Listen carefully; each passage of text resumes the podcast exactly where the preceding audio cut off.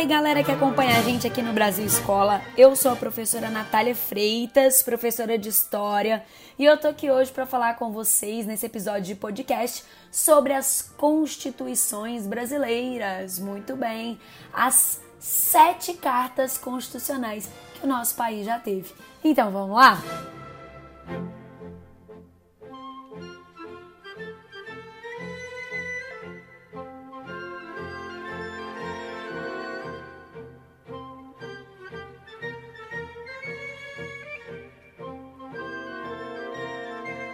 Isso mesmo, pessoal. O Brasil é, é, um país que foi marcado por uma quantidade né, muito grande de constituições. Então você pega aí sete cartas constitucionais ao longo da história, né? Dessas sete cartas constitucionais, a primeira foi uma carta monárquica e as outras seis cartas constitucionais foram republicanas. Então a gente já vai começar pela primeira, Constituição outorgada de 1824. Gente, essa Constituição, ela foi outorgada quando o Brasil era uma monarquia. Ela foi feita logo após o nosso processo de independência, tá? Na época que o Brasil era governado pelo então líder português Dom Pedro I e o seu primeiro reinado. Peraí, professor, a primeira Constituição do Brasil foi feita por um português? Sim, gente, foi feita por um português. E eu já vou te dizer, essa Constituição não tem nada, nada, nada que pode falar assim. Foi bom, era legal, teve pelo menos um ponto ali positivo. Gente, essa Constituição foi péssima, tá? Para começo de conversa, a Constituição otorgada de 1824 ela foi imposta segundo a vontade do imperador, segundo a vontade do Dom Pedro I, tá? Essa Constituição ela tem 179 artigos e é considerada pelos historiadores como uma imposição. Por isso a gente fala que é uma Constituição outorgada. Bom, quais são as principais características dessa Constituição? Primeiro, é uma Constituição que estabeleceu monarquia tá? Monarquia hereditária. O Brasil foi dividido em províncias, então nessa época você não falava, ah, estado do Rio de Janeiro, estado do Rio Grande do Sul, era províncias. Bom, essa Constituição ela cria um quarto poder, eu acho que isso foi o mais marcante dela, o quarto poder, o poder moderador. Esse poder, gente, ele, ele foi considerado assim como um poder quase que absolutista. Ele era exercido exclusivamente pelo imperador. Voto indireto, masculino e censitário. O que, que, que isso significa?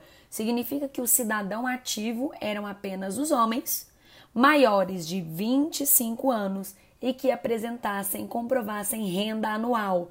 Havia dois níveis de renda: 100 mil réis, que te dava direito de escolher governadores locais, e 200 mil réis, que te dava direito de escolher, por exemplo, deputados. Os deputados eram renovados de 4 em 4 anos e os senadores tinham cargos vitalícios quem estava excluído do direito, dos direitos né, políticos dessa Constituição? Criados, menores de 25 anos, libertos, ou seja, uma vez esteve na condição de escravizado e depois conseguiu a liberdade, esse não pode votar, criminosos e mulheres, tá? Outra característica importante, o catolicismo como religião oficial. Não há Estado laico, tá? O Estado aqui é um Estado religioso que traz como religião oficial o catolicismo. Sem contar que essa Constituição ela dava plenos poderes para o imperador, inclusive dando ao imperador o direito de nomear cargos, como magistrados do Supremo Tribunal Federal, presidentes de província, que equivale hoje aos governadores dos estados, e ele também nomeava os seus próprios conselheiros vitalícios. Então, como vocês puderam perceber aí, né, gente, essa Constituição de 1824 foi uma latada latado, uma Constituição extremamente centralizadora, excludente. E essa Constituição ela só vai ser substituída em 1891, logo ali, né, no início da nossa República. 1891, o Brasil estava sendo governado por um presidente, tá? Por um marechal, ou seja, ele era do exército, o Marechal Deodoro da Fonseca. Essa Constituição promulgada em 1891 ela foi a nossa primeira Constituição republicana, foi influenciada pela Constituição dos Estados Unidos, uma vez que trouxe para o Brasil né, o princípio ali do federalismo, dando autonomia para os estados. O próprio Brasil se chamava nessa época Estados Unidos do Brasil. estabeleceu o presidencialismo sem reeleição, mandato presidencial de quatro anos, três poderes, executivo, legislativo e judiciário, acabando então com o poder moderador. O voto ele foi ampliado, ele não ficou como deveria, mas ele foi ampliado. O voto então ele era concedido para homens alfabetizados maiores de 21 anos, ou seja, acabou o critério renda para votar. Então tem que ser homem alfabetizado maior de 21 anos. Bom, analfabetos não votavam, mendigos não votavam e havia ainda outros, outros grupos excluídos, inclusive o grupo das mulheres. Eu acho que o grande problema nessa Constituição de 1891 foi que ela estabeleceu o voto aberto. Esse voto aberto vai, né, contribuir para a manipulação eleitoral nos anos iniciais da nossa República, conhecida aí como voto de cabresto. E por fim, essa Constituição, ela vai estabelecer o Estado laico isso mesmo, gente. Separação de Estado e Igreja. Acabou então o catolicismo como religião oficial.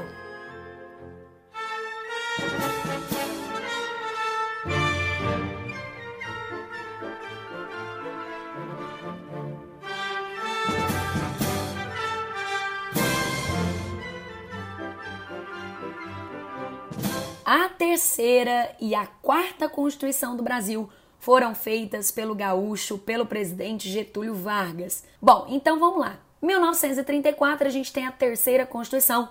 Na época o Brasil vivenciava a fase da era Vargas. Essa Constituição de 34 foi considerada uma carta democrática.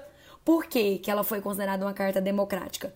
Primeiro, porque ela vai estabelecer a eleição direta o voto secreto, e o voto secreto foi fundamental para o Brasil naquele momento, já que a gente estava saindo de um período de manipulações eleitorais durante a República Oligárquica. Então a Constituição de 34 ela vem trazer o voto secreto, a eleição direta, o voto feminino, o voto feminino foi uma vitória das sufragistas, né, das mulheres que lutaram pelo direito de votar. O voto feminino, então, ele foi colocado na Constituição de 34, apesar do decreto do voto feminino ser do ano de 32. Então ficou assim, gente, ó, o artigo 108 da Constituição de 34. São eleitores os brasileiros de um e de outro sexo, maiores de 18 anos, que se alistarem na forma da lei. Então as mulheres passaram, então, gente, as mulheres alfabetizadas a ter o direito de votar, certo? Lembrando que analfabetas e analfabetos estão excluídos desse processo. A Constituição de 34 ela criou a Justiça Eleitoral para apurar violações, né, e fraudes nesse processo.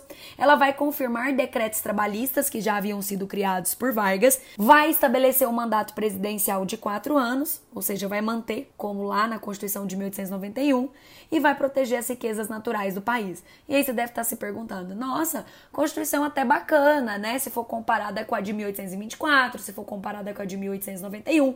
Verdade, gente, é uma Constituição considerada democrática, interessante para o período, porém, ela durou muito pouco. Né? Logo, Vargas já vai suspender essa Constituição, alegando que o Brasil estava né, sendo ameaçado por comunistas e ele precisava fechar o Congresso. E aí, nessa, nessa agitação política aí, o Vargas articulou um golpe em 37, o conhecido aí golpe do Estado Novo, que inaugurou uma ditadura varguista. Essa ditadura começou em 37. E foi justamente nesse ano de 37 que ele vai promulgar uma nova Constituição. Ou melhor, né, gente, me desculpa, que ele vai outorgar a Constituição de 37 ela foi outorgada, ela foi imposta, ela veio de cima para baixo. Essa Constituição de 37 já era a quarta do Brasil e a segunda só da era Vargas. Essa Constituição de 37, ela legitima a ditadura do gaúcho Getúlio Vargas. Ela é de inspiração fascista, é uma Constituição autoritária, de tom personalista. Essa Constituição censura os meios de comunicação, extingue a justiça eleitoral, acaba com os partidos políticos, estabelece pena de morte, proíbe greves, proíbe manifestação e vai fortalecer o poder executivo, ou seja, o poder do próprio presidente, enfraquecendo assim o poder legislativo e judiciário no Brasil. Tá, gente? Então a Constituição de 37, ela foi uma péssima Constituição, porque ela vai trazer um quadro ditatorial e um respaldo ditatorial. A Constituição de 37, ela só chega ao fim com as eleições de 45. Nessas eleições de 1945, vai ganhar um militar chamado Eurico Gaspar Dutra e em 46 uma nova constituição para o Brasil vai ficar pronta, Constituição de 46, que era a quinta Constituição do Brasil. A Constituição de 46 ela retoma princípios democráticos, estabelece três poderes, aumenta o mandato do presidente para cinco anos. É por isso que quando você estuda o governo do Juscelino Kubitschek e você vai estudar o slogan no plano de metas, aí você fala lá 50 anos em cinco, justamente porque em 46 a Constituição vai ampliar o mandato presidencial para cinco anos. O voto vai ser secreto, as eleições diretas três senadores fixos por estado, oito anos de mandato, né, para esses senadores. E o voto? O voto, gente, vai ser aqui de homens e mulheres alfabetizados maiores de 18 anos. Então, os analfabetos continuam excluídos do processo eleitoral. Bom, essa Constituição de 46, ela vai defender liberdade de pensamento e expressão, mas mesmo assim, na prática, né, no dia a dia, nós tivemos casos de censura. A Constituição de 46 foi considerada a Constituição democrática, mas em 67, 1967, durante o governo do presidente Castelo Branco, essa Constituição foi substituída por outra. A Constituição de 1967, a penúltima e sexta Constituição do Brasil.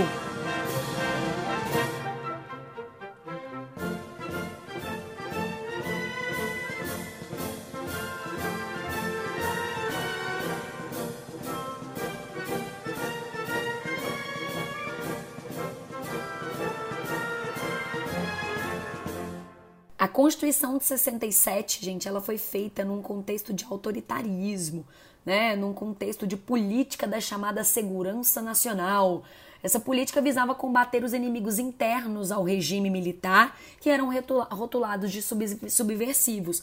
Então, essa Constituição é uma Constituição ditatorial. Ela foi feita em 1967, como eu disse para vocês, foi promulgada pelo governo militar e ela vai ampliar os poderes do presidente, ela vai estabelecer eleição indireta, enfim, e ela vai né, respaldar sem dúvidas os atos institucionais que estavam sendo criados no Brasil, que eram decretos que legitimavam a ditadura. Vocês sabem que ao todo nós tivemos 17 atos institucionais, sendo o pior deles aí, o mais duro deles, o ato institucional número 5. Tá? Então a Constituição de 67, ela amplia muito os poderes do presidente e legitima o quadro ditatorial que o Brasil viveu de 64 até 85.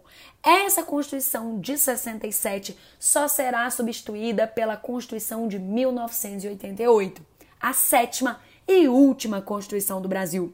A Constituição de 88 ficou aí apelidada como Constituição cidadã, porque ela vai ampliar direitos civis, ela vai ampliar direitos políticos, ela vai ampliar direitos sociais, inclusive ela vai restabelecer o habeas corpus, é, que havia sido, né, suspenso lá no ato institucional número 5. É uma Constituição que vai falar em liberdades civis, garantias individuais, direitos individuais. E essa Constituição vai ampliar o próprio direito de voto, né?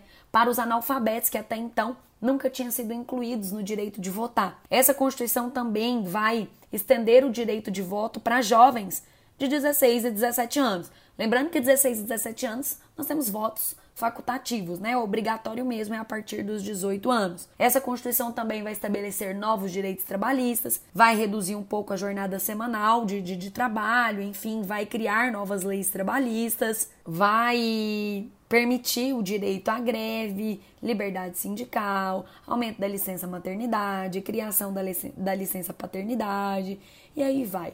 Foram muitos avanços e um dos mais importantes foi o fim da censura, né, gente? Foi o fim, né, da censura ali dos meios de comunicação, que tanto marcou o período da ditadura militar. E lembrando, né, gente, o mandato presidencial aí nessa Constituição, ele é de quatro anos.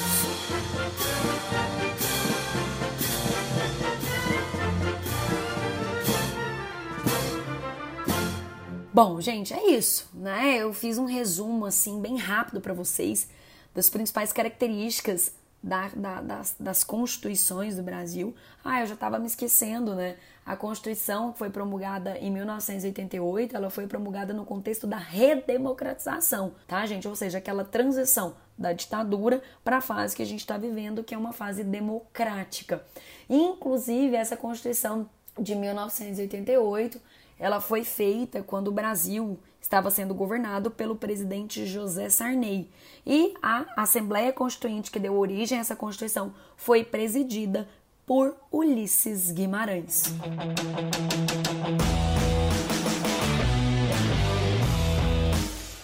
Gente, é isso. Espero que vocês tenham gostado desse resumão aí das cartas constitucionais do Brasil. E eu espero vocês no próximo episódio. Compartilhe aí nosso, os nossos conteúdos com seus amigos, com seus colegas, com seus familiares. E eu vejo vocês e eu falo com vocês no próximo episódio, tá bom? Tchau, tchau!